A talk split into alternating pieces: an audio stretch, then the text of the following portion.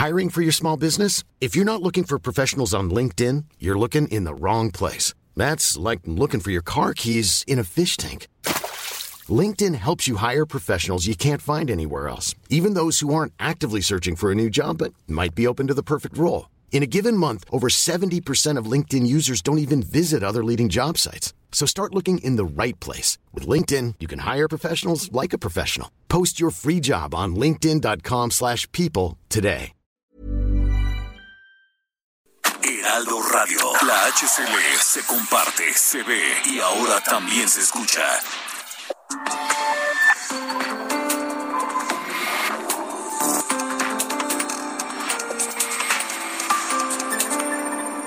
República H, con Alejandro Cacho. Buenas noches, buenas noches y bienvenidos a República H. Esta noche tenemos mucha, mucha información, así que quédese con nosotros. Estamos a través de Heraldo Radio, en la Red Nacional de Heraldo Radio, en toda la República Mexicana. Un gran saludo, permítame acompañar. Donde quiera que se encuentre, donde quiera que reciba la señal de República H. Una hora más con ustedes, con eh, información importante, interesante. Hoy es 6 de octubre de 2021. Yo soy Alejandro Cacho y le repito, permítame acompañarle de aquí y hasta las 9 de la noche en República H. Comenzamos en Michoacán, donde se volvió a registrar una jornada de terror en hechos simultáneos, ataques armados y balaceras en Tlalpujagua y en Zitácuaro. El saldo es de al menos nueve personas muertas. Todo comenzó con un ataque a la Secretaría de Seguridad, a la Policía Municipal de Tlalpujagua. Tendremos la historia completa y los testimonios esta noche aquí en República H. Mientras tanto, en el norte del país sigue la crisis de los desaparecidos. En el caso de Nuevo León, las desapariciones se duplicaron durante el sexenio de Jaime Rodríguez Calderón, a quien de Bronco solo le quedó el apodo. Mientras que en Hidalgo, en Sabinas Hidalgo, en Nuevo León, hay una ola de personas desaparecidas en los últimos meses y casi todas son mujeres. Estaremos hablando del tema. Y también las lluvias. Vaya temporada de lluvias en este 2021. En las últimas 24 horas se reportaron aguaceros e inundaciones en Jalisco, Querétaro y Guanajuato. En el Estado de México incluso hay un poblado que lleva un mes bajo el agua, todo por las inundaciones durísimas de las lluvias que han eh, ocurrido en el país y también el desfogue de muchas presas y también el desborde de muchos ríos en distintos lugares de la República Mexicana. Gracias por acompañarnos. Esto es República H 8 con 2 y comenzamos.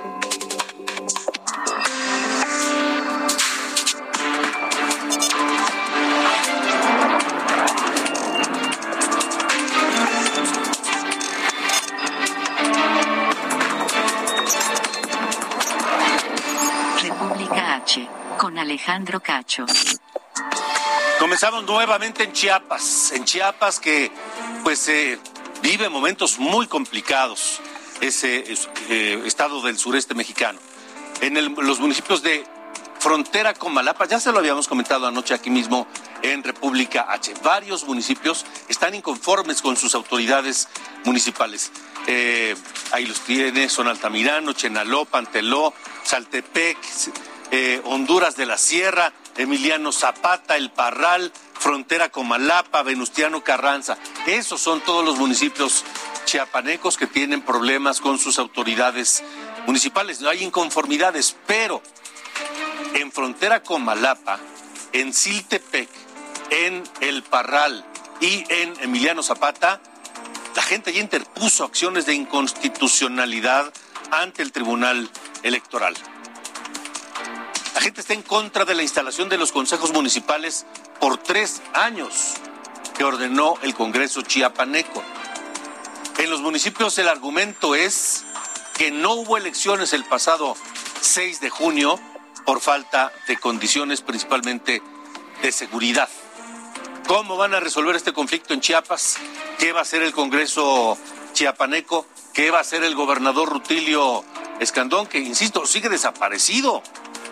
Si alguien, a lo mejor hay que sumarlo a la lista de desaparecidos en el país, porque al gobernador de Chiapas, Rutilio Escandón, no se le ve ni se le escucha absolutamente por ningún lado. No habla de ninguno de los temas delicados, muy delicados, que hay en su estado. Como este, por ejemplo, el de Eugenio Eduardo Sánchez López.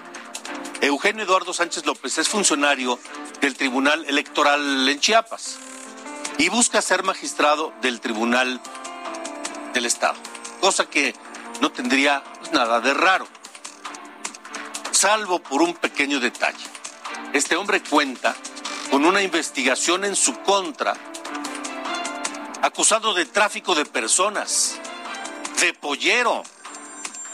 Quiere ir de pollero a magistrado. Incluso fue detenido ya por tráfico de personas, pero tuvo que ser liberado porque las personas, los migrantes, se negaron a denunciarlo y entonces lo dejaron libre. Pero, insisto, quiere ir este individuo de pollero a magistrado allá en Chiapas.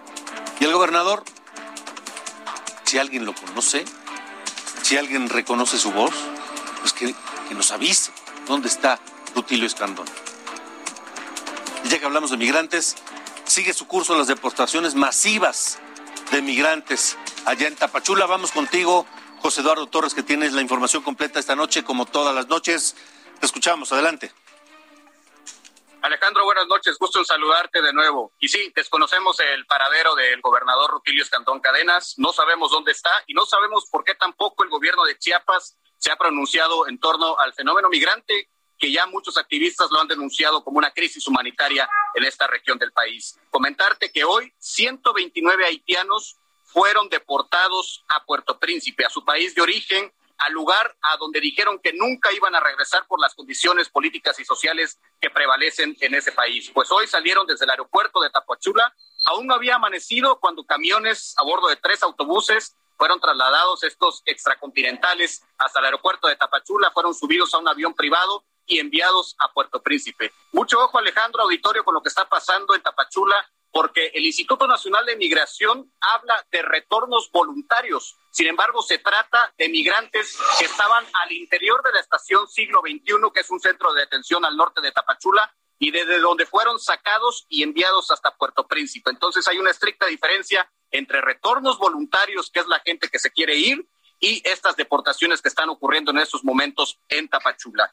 Es importante también mencionar que los flujos migratorios persisten en esta frontera sur. Hoy aproximadamente 400 haitianos entraron en grupos seccionados a la frontera sur, a territorio nacional, y se dirigieron hacia las oficinas de la Comisión Mexicana de Ayuda a Refugiados para solicitar una cita. Se toparon con la novedad de que para ellos en estos momentos no puede haber cita porque se están atendiendo a los cientos de rezagados que están en estos momentos en la frontera sur aquí en Tapachula. Así que la situación bastante crítica ante este denominado retorno voluntario que dice el gobierno federal se está efectuando y que es el segundo que se realiza en México en menos de una semana. El primero en Villahermosa, Tabasco y ahora en Tapachula. Se prevé que en las próximas horas, pues esta situación persista en torno a las deportaciones que se están realizando con los extranjeros, principalmente con los haitianos que están llegando de nueva cuenta a la frontera sur, aquí en Tapachula, Alejandro. Retorno voluntario a fuerzas, ¿no, eh, José Eduardo?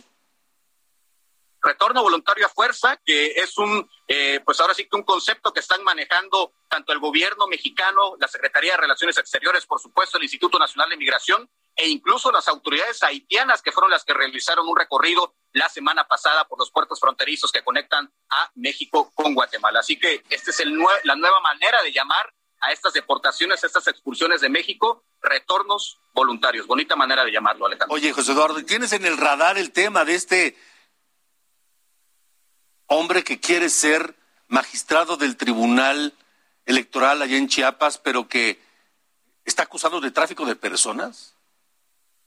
En efecto, Alejandro, es una situación que ha provocado un vuelco social aquí en Chiapas debido a que, como bien lo mencionaste, fue acusado de tráfico de personas, de tráfico de personas desde Centroamérica hasta México y ahora se quiere postular para pues este papelón que tienen que efectuar los magistrados y lo quiere hacer aquí en Chiapas. Hasta el momento no hay pronunciamiento por parte del Congreso local, tampoco del gobernador Rutilio Escandón, y si hay algunas reacciones de sectores sociales aquí en Chiapas, que no se le debe permitir llegar a este cargo por haber incurrido en situaciones en las cuales migrantes después temieron denunciar estos hechos por temor a represalias. Entonces, sí es una situación que se comienza a calentar mucho aquí en Chiapas en torno al ambiente político que hay, aunado a lo que acabas de darle de introducción a este estado que está pues ardiendo política y socialmente con todos los municipios que hasta el momento pues no tienen quien los lidere en cuanto a las arcas municipales se refiere y que siguen también con conflictos sociales en cada uno de los territorios que acabas de mencionar, Alejandro. O sea, el trámite de este, de este hombre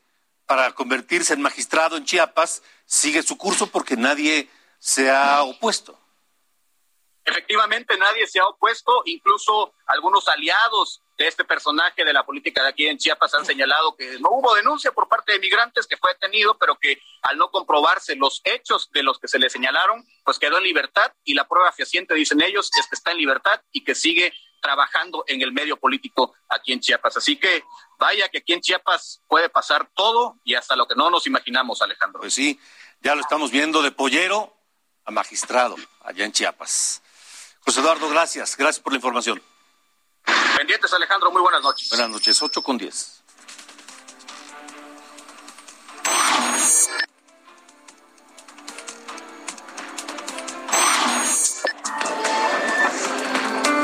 Ya que hablamos de migrantes, tres hondureños, migrantes, murieron y 23 más resultaron heridos en Veracruz por un accidente carretero ocurrido esta madrugada. Acuerdo con testigos, estos migrantes viajaban hacinados en un vehículo y eso provocó que al reventarse un neumático pues perdieran el control del vehículo y se produjo el accidente. Los heridos fueron llevados a hospitales de Coatzacoalcos y de Minatitlán, pero tres de ellos murieron. En Nuevo León detuvieron a tres hombres que transportaban a 12 salvadoreños indocumentados. Su objetivo era llevarlos hasta la frontera con Estados Unidos. Los migrantes fueron asegurados por el Instituto Nacional de Migración porque no comprobaron su estancia legal en México.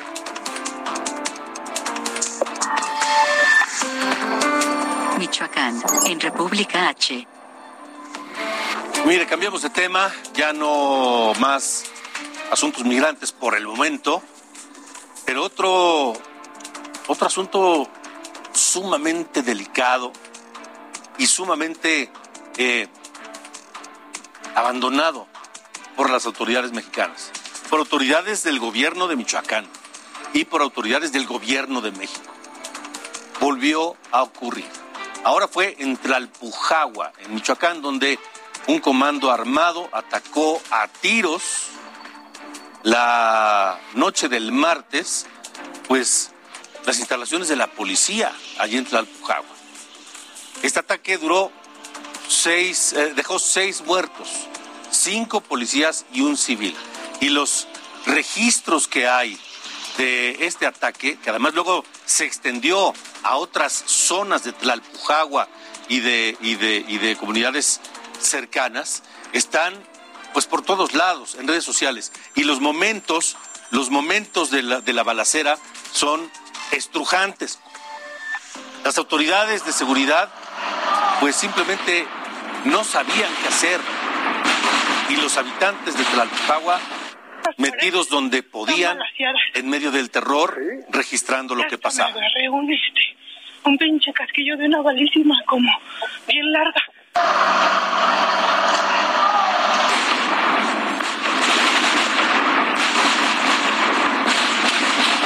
Las paredes están balaseadas. Sí. Ya hasta me agarré un este. Bueno, la Guardia Nacional, la Secretaría de Seguridad Pública y la Policía Municipal reforzaron la vigilancia en la región para proteger pues, a la gente. Las autoridades ya se encargan de investigar y dar con los responsables de este nuevo ataque allá en Tlalpujagua. Pero le decía, no fue el único lugar. En Zitácuaro, dos hombres y una mujer fueron asesinados en dos tiroteos distintos en la zona urbana, en hechos aparentemente aislados, pero aparentemente también coordinados. ambos ataques tienen el sello de un ajuste de cuentas entre grupos delictivos. Esta noche está con nosotros el presidente municipal de Zitácuaro, Juan Antonio Ixtláhuac, a quien saludo que nos tome la llamada. Presidente, ¿cómo le va? Muchas gracias, muy buenas noches, mi estimado don Alejandro. Qué gusto saludarlo y saludar a todo el auditorio. Muchas gracias. Gracias, presidente. ¿Cómo está eh, Zitácuaro esta noche? Eh, pues hoy con, con calma, don Alejandro, después de los acontecimientos de ayer por la madrugada, efectivamente acontecimientos lamentables, pero también afortunadamente una coordinación eh, de los cuerpos de seguridad, en este caso la Guardia Nacional, la Fiscalía, la Policía de Michoacán y la Policía de Zitácuaro, se conjuntaron para trabajar en torno a este fenómeno delictivo, pero afortunadamente hoy la ciudad está tranquila. Eh, ¿Se tiene alguna idea ya de quiénes eh, están detrás de estos, de estos ataques? Pues no hay precisión, estamos esperando nosotros a que la Fiscalía Regional de Michoacán pueda eh, establecer datos sobre carpetas de investigación, emitir algún dictamen de los ejercicios del día de ayer. Así es que todavía no tenemos alguna información precisa, solamente que efectivamente en nuestra en nuestro municipio, en nuestra ciudad hubo tres personas fallecidas en algunos en algunas colonias en algunas eh, comunidades. Pero, pues bueno, hoy nosotros convocamos a un ejercicio de unidad, eh, reconociendo que los municipios no tenemos la capacidad y además no es nuestra jurisdicción atender temas del ámbito federal. Por lo tanto, es importante trabajar en un esquema de unidad, trabajar, por supuesto, por la seguridad y la paz, redoblar los esfuerzos y en una ciudad tan importante, Michoacán, como lo es Itácuaro, pues que haya una coordinación elemental para poder trabajar. Hasta este momento hemos recibido el apoyo eh, de los cuerpos de seguridad que han estado atentos y creo que eso será la gran fórmula para evitar que eh, se pueda propagar algunos hechos y acontecimientos como los que el día de ayer sucedieron en varios puntos de Michoacán, Uruapan, Zamora y, por supuesto lo más lamentable Tlalpujagua y que también eh, tuvieron alguna repercusión acá en nuestra ciudad de Zitácuaro. Sí, eh, esto de Tlalpujagua fue terrible. Como terrible lo de Zitácuaro, en otra dimensión, pero la muerte de cualquier persona es un hecho lamentable. Uruapan también, en fin. Eh, ¿Qué hay distinto hoy de coordinación eh, con las nuevas autoridades municipales y estatales en Michoacán ante estos hechos? Pues hemos recibido el, apoyo del gobierno de Michoacán y yo eh, a través de este medio también seguiré insistiendo y convocando a las autoridades. En, Micho en Zitácuaro termina Michoacán, inicia Michoacán. Es muy importante poder tener esta gran conciencia y una ciudad que es la cuarta ciudad más grande del estado, que tiene una pues eh, gran capacidad para eh, producir eh, en el campo nochebuena, trucha, eh, guayaba, aguacate, zarzamora y tantos productos que son muy importantes, pues es necesario que haya una estrecha coordinación y vinculación de los cuerpos de seguridad y en este caso también pues de las autoridades como el ejército mexicano. Necesitamos sin lugar a dudas que nuestra ciudad esté tranquila y que por, la salida y lo que representa Zitácuaro, pues hay un enorme esfuerzo, en este caso de, todas las autoridades, una gran convergencia de las autoridades para lograr estos propósitos. Eh, el secretario de Gobierno ha tenido comunicación con nosotros, hemos tenido eh, una buena coordinación y hasta el momento pues las cosas van caminando. Nosotros estaremos convocando al secretario de Gobierno para eh, trabajar sobre el primer gran pacto de, gobernabilidad, paz y desarrollo. Creo que esto será un buen ejercicio para quitarnos hoy de vendetas de partidos políticos, de divisiones. Michoacán lo que necesita es la unidad, la unidad de sus ciudades. Michoacán necesita recortar distancias y quitarnos eh, esta esta parte que, ha descompuesto a Michoacán, que es la falta de coordinación elemental entre los niveles de gobierno. Michoacán necesita coincidencias más que discrepancias. Hoy es importante atender los temas que más le duelen a la ciudadanía, que es el tema de la inseguridad y que son este tipo de acontecimientos que sin duda no pueden seguir pasando en un estado tan importante como lo es Michoacán. Presidente Juan Antonio Ixtláhuac Orihuela, presidente municipal de, de Zitácuaro, ¿cuál es eh, esta noche eh, el despliegue de seguridad, no solo en Zitácuaro, que es su responsabilidad, eh, sino en todos estos lugares que han vivido estos ataques en las últimas horas eh, para dar tranquilidad a los, a los habitantes. Háblenos particularmente de Zitácuaro, que es su, su municipio. Se está construyendo una mesa regional de seguridad y particularmente una mesa municipal de seguridad, donde está un operativo permanente de Policía Michoacán, Guardia Nacional, Policía, Policía Municipal y por supuesto Policía de Caminos, del estado de Michoacán. y en este ejercicio, pues están haciendo distintos rondines para no permitir que este tipo de acontecimientos sigan eh, sucediendo. Nosotros como municipio estaremos invirtiendo en mejor tecnología, en centros, en, en centros de monitoreo, cámaras propias como un C2, hay un C5 en en Citácuaro, una base importante de seguridad, pero a veces no es suficiente y los cuerpos de seguridad municipal necesitan de monitoreo y de cámaras para estar vigilando eh, calles que son importantes en nuestra ciudad. Pero hay una coordinación elemental que está en una mesa eh, municipal de seguridad y también hay una mesa eh, permanente regional de seguridad. De acuerdo, bueno, pues presidente, presidente Juan Antonio Ixtláhuac, Orihuela, presidente municipal de Zitácuaro, gracias por haber estado en República H. Nosotros vamos a seguir muy atentos todo lo que ocurra en Zitácuaro y en todo Michoacán. Don Alejandro, muchísimas gracias, mi reconocimiento, mi aprecio y le mando un abrazo con todo mi cariño y un saludo a todo el auditorio. Muchas gracias, por el espacio. Gracias por haber estado aquí en República H, el presidente municipal de Zitácuaro en Michoacán. San Luis Potosí, en República H. Son las ocho con veintiuno, ocho de la noche, veintiún minutos, tiempo del centro de la República Mexicana. Mire lo que ocurrió en San Luis Potosí, donde el helicóptero donde viajaba el gobernador Ricardo Gallardo el pasado 1 de octubre, de pronto tuvo que aterrizar de emergencia. Se reportó una falla mecánica, por fortuna no hubo ninguna persona lastimada.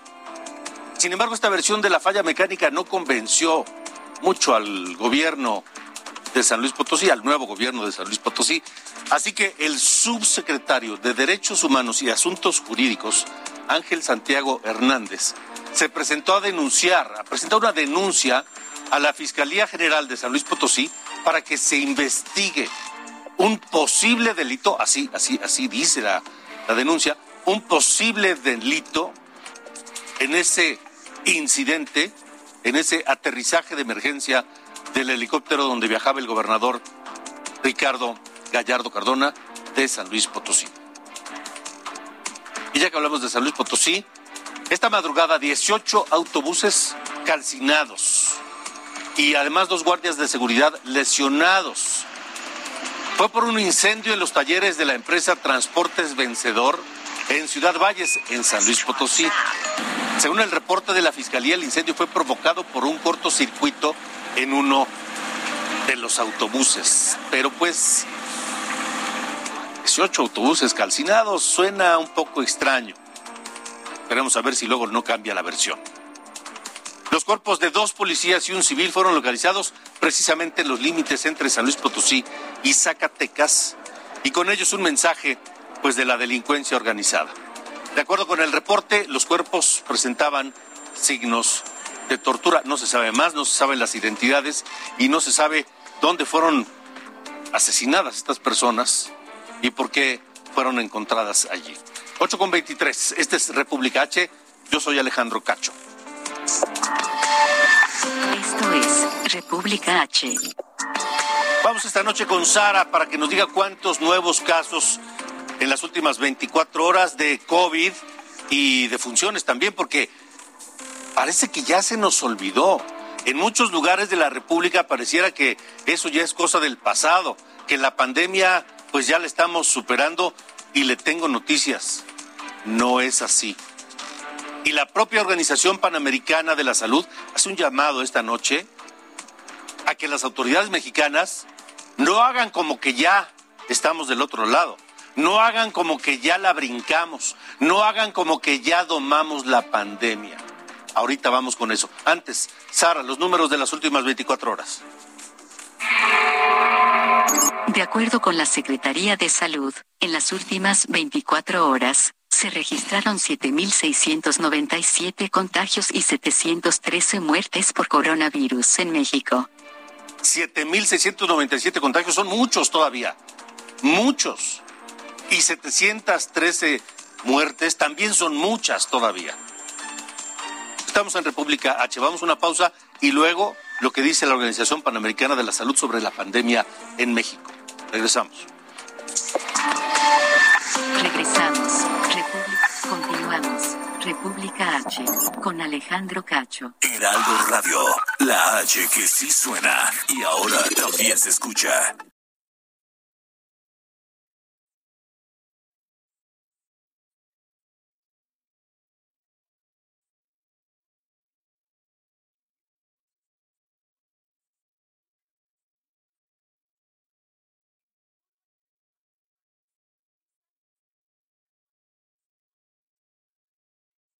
Heraldo Radio 98.5 FM, una estación de Heraldo Media Group, transmitiendo desde Avenida Insurgente Sur 1271, Torre Carrachi, con 100.000 watts de potencia radiada. Regresamos, República H, con Alejandro Cacho.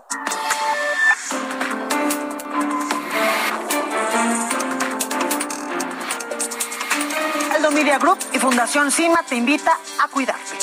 10 minutos al mes suman años de vida. Palpa tu pecho en movimientos circulares usando tres dedos para detectar bultos. Levanta el brazo a la altura del hombro y revisa la axila. Realízalo una o dos semanas después de tu periodo menstrual. Hazlo bien, mano al pecho.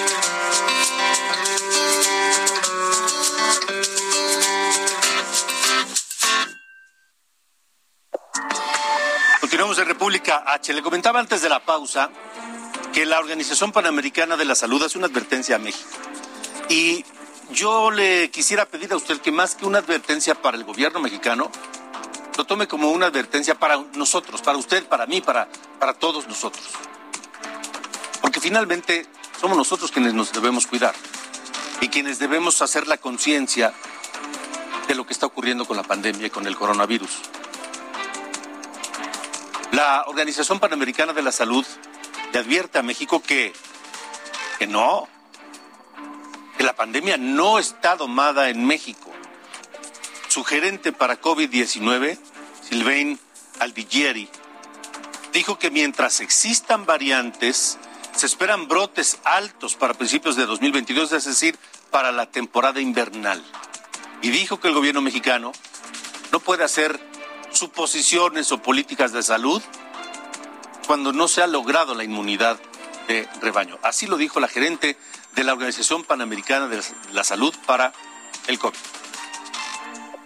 En ninguna manera la pandemia está o estará domada a nivel local, estatal o de país, mientras el SARS-CoV-2 y sus variantes de preocupación uh, estarán circulando en el país, en la región de las Américas o al nivel global. Casi todos los países de la región, incluyendo México, están reportando una transmisión comunitaria. Y esperamos brotes y situaciones de transmisión alta en muchas áreas del continente hasta entrando en el 2022 o luego.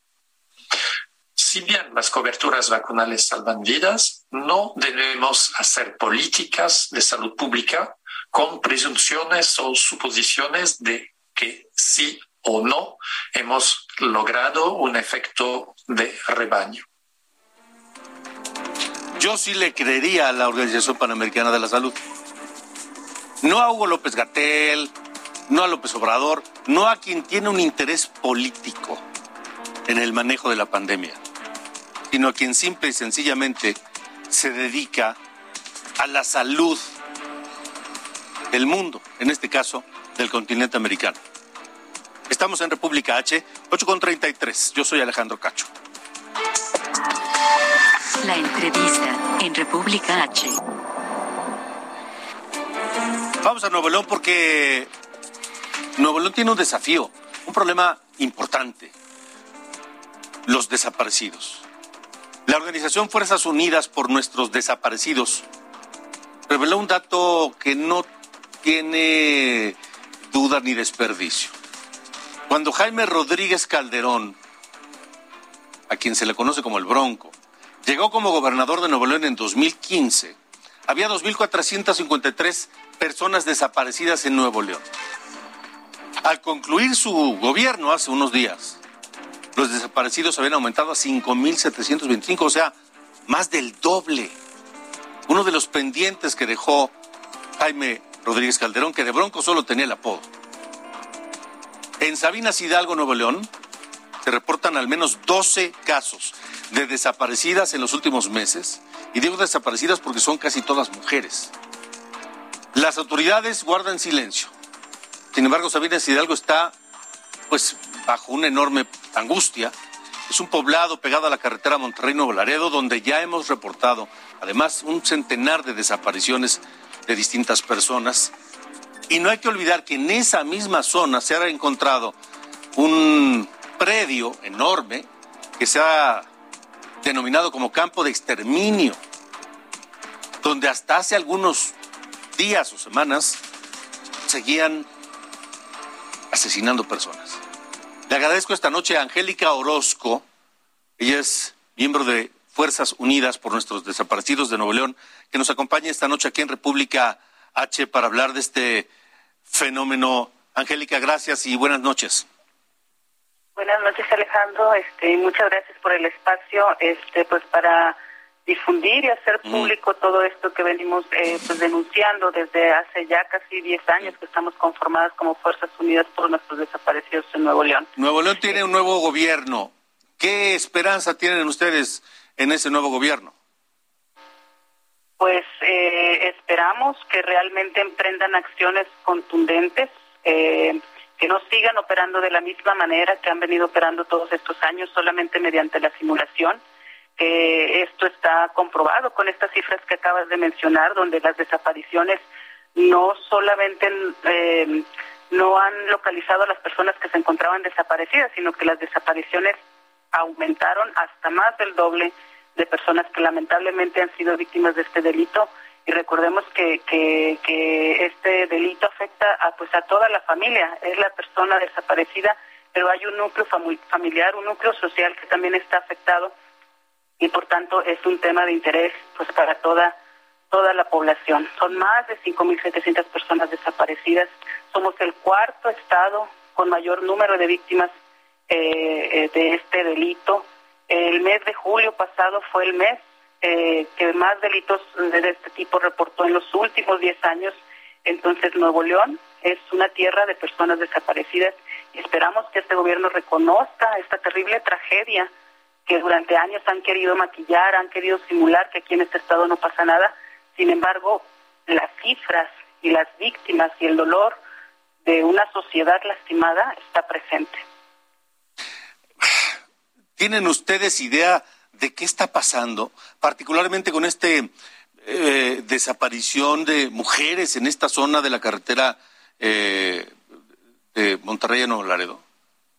Eh, sí, esta, esta nueva crisis que nosotros estamos alertando nuevamente, tenemos que salir desde la sociedad civil, desde las Fuerzas Unidas por nuestros desaparecidos en Nuevo León, alertar a la ciudadanía de esta crisis de desapariciones en Sabinas Hidalgo, este, pues se debe a la inseguridad, se debe a que no han atendido esta esta problemática las autoridades, este, y, han continuado, como te comentaba, con la simulación. Ahora son 12 casos donde las autoridades deberían de haber alertado, como es el caso de las desapariciones también de la carretera Monterrey-Nuevo Laredo, como una acción de prevención, de decirnos a la ciudadanía de lo que está pasando, eh, para prevenirnos y pues obviamente hacer este, operativos para prevenir este delito y pues para localizar a todas las personas desaparecidas. Como bien comentabas, este municipio es, es un foco rojo, es un municipio que está cercano a la carretera Monterrey-Nuevo Laredo, es, es, es, la salida hacia, hacia esta carretera está cercano a otros municipios que también han sido eh, focos rojos en todos estos años. Entonces, eh, en Nuevo León también suceden desapariciones. ¿Cómo confiar? Estamos platicando con Angélica Orozco de Fuerzas Unidas por nuestros desaparecidos en Nuevo León. ¿Cómo confiar ahora sí en las autoridades que tienen la obligación de buscar a las personas desaparecidas, pero no solamente de buscarlas, sino de evitar que sigan desapareciendo más. Y así es, pues con hechos, con hechos eh, solamente eh, quedará demostrado si realmente eh, es un nuevo Nuevo León como, como lo han manejado, que, que será un nuevo Nuevo León. Esperamos que así sea, como, como te comento, no puede ser un nuevo Nuevo León con las mismas autoridades, con los mismos funcionarios que han permitido que esto siga sucediendo. entonces, tiene que haber acciones contundentes, tiene que, dotarse a la Comisión de Búsqueda de mayores atribuciones y, la Comisión de Búsqueda debe de ponerse a trabajar, a presentar su plan de búsqueda, la, Fiscalía lo mismo, hacer su trabajo y mostrar resultados positivos. También en el Estado hay más de 2.000 personas sin identificar, en, ah. en, ya sea en las fosas comunes o en el CEMEFO. Estas más de 2.000 personas desde hace cinco o seis años nos siguen nos siguen manejando la misma cifra y no ha habido eh, avances en tampoco en identificación. Entonces no ha habido avances ni en localización, ni en identificación, ni en transparencia de los hallazgos y lamentablemente siguen reportándose casos de desapariciones como es el caso ahora de, de Salinas Hidalgo donde lamentablemente vemos que la mayoría son, son mujeres. Así es. Pues Angélica Orozco, gracias por haber estado con nosotros en República H. Seguiremos en comunicación para dar seguimiento a este, a este tema. Muchas gracias y buenas noches. Y precisamente allá en Sabinas Hidalgo, Nuevo León, Erika Navarro es madre de Frida, Frida Yoatzi Flores Navarro, quien se encuentra desaparecida desde hace poco más de un mes, el 29 de agosto. Simplemente ya no supieron nada de ella. Señora Navarro, gracias por estar aquí en República H. Buenas noches. Muy buenas noches. Gracias por darme un espacio para escuchar mi súplica y, y mi tengo mucha inquietud en lo que pasó con mi hija. No sé qué está pasando en Sabinas mm. Hidalgo. Se están desapareciendo muchas muchachas. Cuéntenos. es foco rojo. Cuéntenos qué pasó con Frida Yoatzi. Frida, mi hija salió el 29 de agosto de la casa. Salió, ella me dijo que iba a ir a comer con una amiga. Entonces, este, me dijo que iba a comer, más no me dijo con quién. Entonces se llega el domingo, se, digo, ya pasa el domingo, eso el 29 fue un domingo. Yo le hablo a las 3 de la tarde y le digo que dónde está y me dice, estoy con una amiga, mami, ando comiendo y pasa el día y dice, pero, pero al rato te marco, pasa el día y yo a las nueve de la noche ya se me hacía mucho y no llegaba mi hija y ya tenía el teléfono apagado, pasada de las nueve de la noche. Entonces, pues ya, usted sabrá como madre, ella y yo nada más siempre vivimos solitas juntas. Ya cuando toda la madrugada, pues yo no dormí, el lunes le hablo a mi hija la mayor y le digo que su hermanita no llegó, que me ayude a buscarla. Entonces empezamos a mover y a preguntar a amigas y me dice una amiga, una amiga de ella, dice. Frida andaba en Sabinas. Y le digo, ¿cómo? Ya me enseña una foto donde Frida está en Sabinas, ¿verdad? Ustedes, ustedes, no, este, ustedes no son de Sabinas, no viven ahí. Vivimos 17 años ahí, aquí en Monterrey tenemos dos años. Ya. Entonces, este, ya se va, se, veo yo las fotos y todo y le hablo a su amiga Mariana con la que ella andaba en Sabinas. Entonces dice que Frida y ella fueron a comer a un restaurante llamado Mochomos. Dice, terminamos de comer, viene una señora en una camioneta fondeada gris y nos recoge Dice, entonces, al momento que nos subimos, nos subimos atrás y la señora nada más adelante. Dice, van y me dejan a mí a mi casa. Y yo le digo, Frida, ¿para dónde vas? Y que dice, ya me, yo ya me voy, me van a dar un rey a la central para irme a Monterrey. Y dice, hasta ahí me dice que fue el último, o sea, fue lo último que Frida le dijo, que ella no conoce a la persona con la que se subieron. Le digo, ¿cómo no la vas a? Si tú la vistes. Yo le pido mucho a las autoridades y le hago un llamado al señor gobernador, que yo confío mucho en él. Yo sé que él va a actuar de una manera diferente a nuestro exgobernador Jaime Rodríguez, que con él incrementaron más las desapariciones.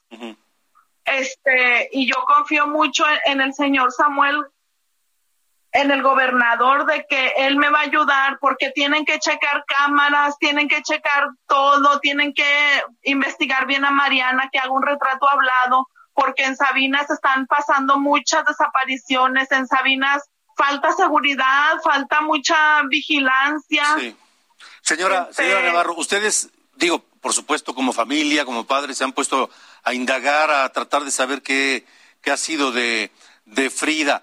¿Qué les han dicho? ¿Han logrado investigar algo sobre lo que está ocurriendo en Sabinas Hidalgo con estas jovencitas que han desaparecido? No, a mí hasta el momento solamente los ministeriales vinieron dos o tres veces a mi casa y me dijeron que ellos iban a, ir a investigar. Y sí, en una ocasión me dieron respuesta de que habían ido a hablar con Mariana y que Mariana lo mismo que me había dicho a mí, de que la señora los fue y los llevó y todo, que las llevó, que ella no sabe quién es la mujer y hasta ahí fue lo único que me dijeron los ministeriales. Yo les volví a hablar en otra ocasión y ya no me contestaron. ¿Esos ministeriales no le contestaron? No me contestaron la, una llamada que yo les hice. Yo dije, pues, bueno, también los entiendo porque pues hay muy, ahorita la verdad está muy crítica la situación acá en cuestión de seguridad. Dije, yo creo que yo nomás, no soy yo nada más del caso. Qué bueno que usted los entiende. Sí, qué bueno que usted los entiende, pero ¿quién la entiende a usted, señora Navarro? ¿Quién me entiende a, a mí? Es lo que yo les grito y les suplico. Mi hija es buena, ella es una estudiante de facultad. Ella no, ya tenía más de tres meses que no iba para Sabinas, ella no salía porque ella tenía unas conocidas que ya también se habían desaparecido tres muchachas. Sí. En este mes, ellas en el mes de julio. De acuerdo. Entonces.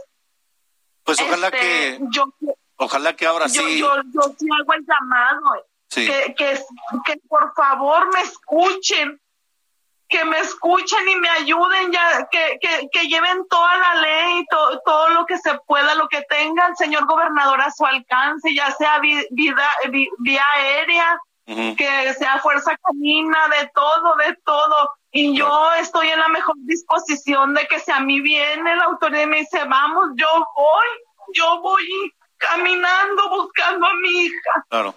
Señora Erika Navarro, muchas gracias por haber tenido la confianza de platicar con nosotros en República H.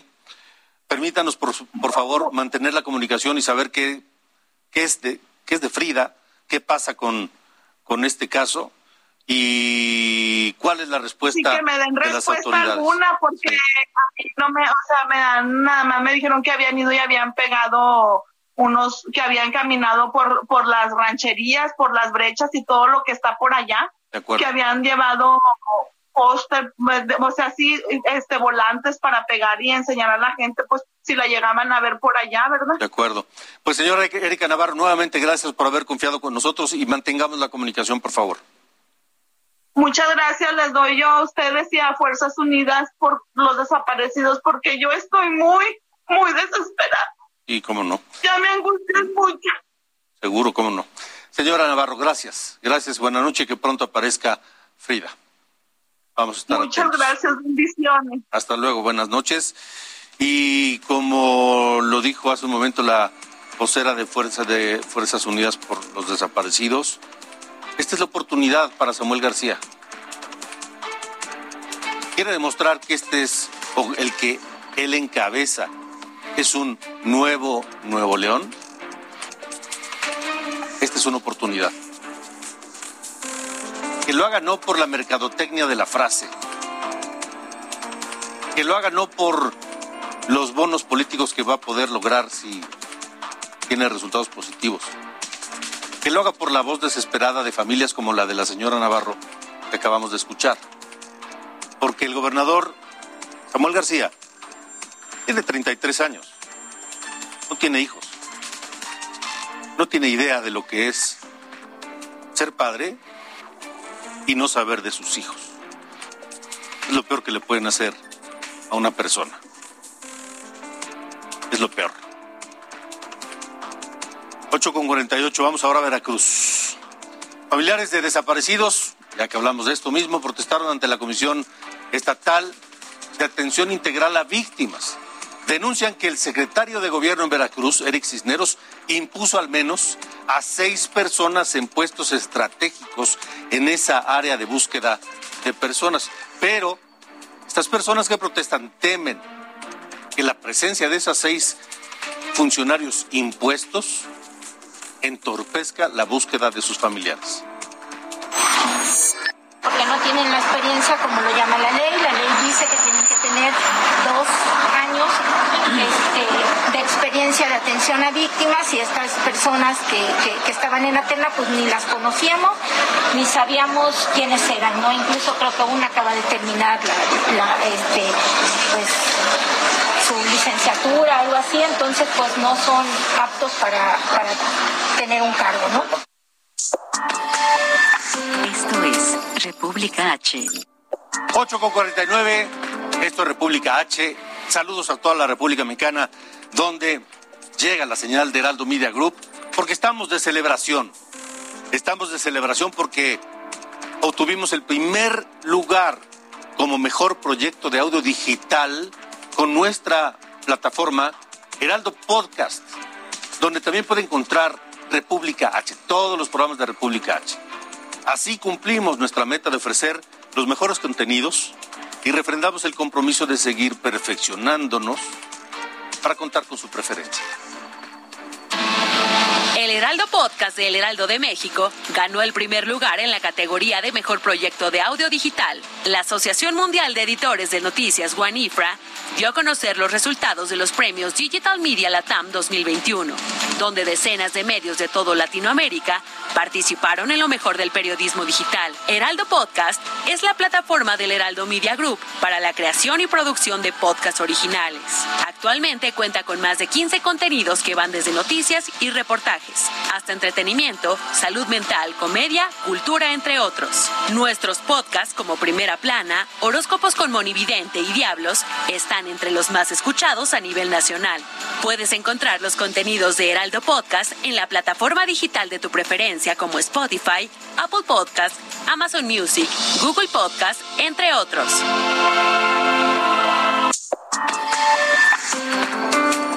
Jalisco, en República H. Vamos a Jalisco, continuamos en República. Antes de irnos rápido, el gobernador Enrique Alfaro pide al gobierno federal que trate de manera justa a los estados en materia fiscal y dio detalles sobre la consulta que propone para que la población opine sobre si está de acuerdo o no en cómo se distribuyen los recursos desde el gobierno federal. La discusión sobre el tema del pacto fiscal y ahora la consulta que viene al respecto ha generado muchos comentarios y sobre todo, me parece que preocupantemente, una profunda desinformación. Este ejercicio, insisto, puede poner la muestra a todo México de cómo desde Jalisco, cuna del federalismo, defendemos la idea de que esta nación se construye también por sus partes y se construye y que la unidad nacional, perdón, se construye a partir de la idea del respeto a nuestra condición de ser un estado libre y soberano. Y ya que estamos en Jalisco, en Guadalajara las lluvias de la madrugada afectaron la zona metropolitana y las regiones de la ribera de Chapala y el municipio de Jocotepec. Hay 245 casas dañadas. En la zona ya se trabaja para remover troncos, lodo, piedras, basura. Se habilitaron dos centros de acopio y albergues para damnificados en Guadalajara. Pero otro de los daños por las lluvias en Jalisco fue un deslave en el pueblo de Ajijic, este pueblo hermosísimo en la riviera de, del lago de Chapala. Hasta el momento se reportan 98 casas afectadas. El deslave ocurrió por un cauce bloqueado el cauce de un arroyo provocado por la construcción de un fraccionamiento al PRIE de la carretera. Ya se brinda apoyo a la gente. Y mire, vamos ahora a Guanajuato, porque parece increíble, pero 40 de 46 municipios en Guanajuato afectados por los aguaceros. Gabriela Montejano, buenas noches. Hola Alejandro Auditorio, muy buenas noches. Así es como tú ya lo refieres, En 40 de los 46 municipios de Guanajuato se han registrado afectaciones por las lluvias de los últimos días, lo que ha generado la evacuación de 3.290 personas e inundaciones en 2.895 viviendas. Son 12 los municipios con afectaciones más severas, como León, Abasolo, Salamanca y Celaya, según informó el titular de Protección Civil del Estado, Antonio Huereca Pérez. Dijo que estas cifras son el acumulado desde el 15 de mayo a la fecha y de las 3.290 personas evacuadas, pues la gran mayoría no ha utilizado los refugios habilitados y se han trasladado a casa de familiares y amigos. El funcionario estatal dijo que durante el fin de semana pasado también se empezaron a registrar problemas de inundación en el municipio de Salamanca por lluvias muy importantes que se registraron en el norte y en el oriente de la ciudad. Esto hizo que se saturaran los drenes, los arroyos y todos los cuerpos de agua que van a desembocar al río Lerma. Esta situación derivó que la empresa armadora Mazda suspendiera operaciones durante dos días ya que el acceso principal y los patios de maniobras se inundaron.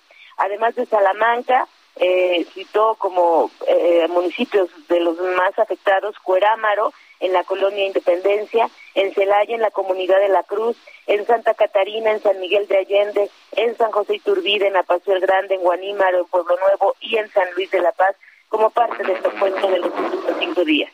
Perdón, Gabriela. Vaya afectaciones en Guanajuato. Gracias, Gabriela, estaremos atentos. Y mire, mañana le platico, en San Pedro Cholula, Coyacac, Estado de México, llevan un mes bajo el agua.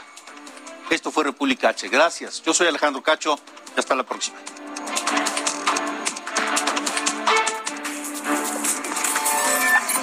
Esto fue República H con Alejandro Cacho.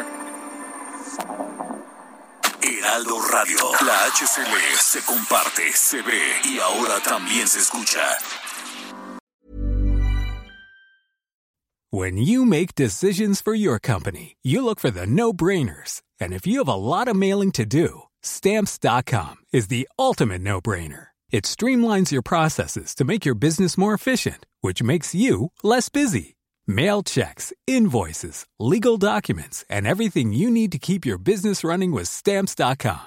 Seamlessly connect with every major marketplace and shopping cart. Schedule package pickups and see your cheapest and fastest shipping options from different carriers. With rates up to 89% off USPS and UPS rates. And with the Stamps.com mobile app, you can take care of mailing and shipping wherever you are. Make the same no-brainer decision as over 1 million other businesses with stamps.com. Sign up with code program for a 4-week trial plus free postage and a free digital scale. No long-term commitments or contracts.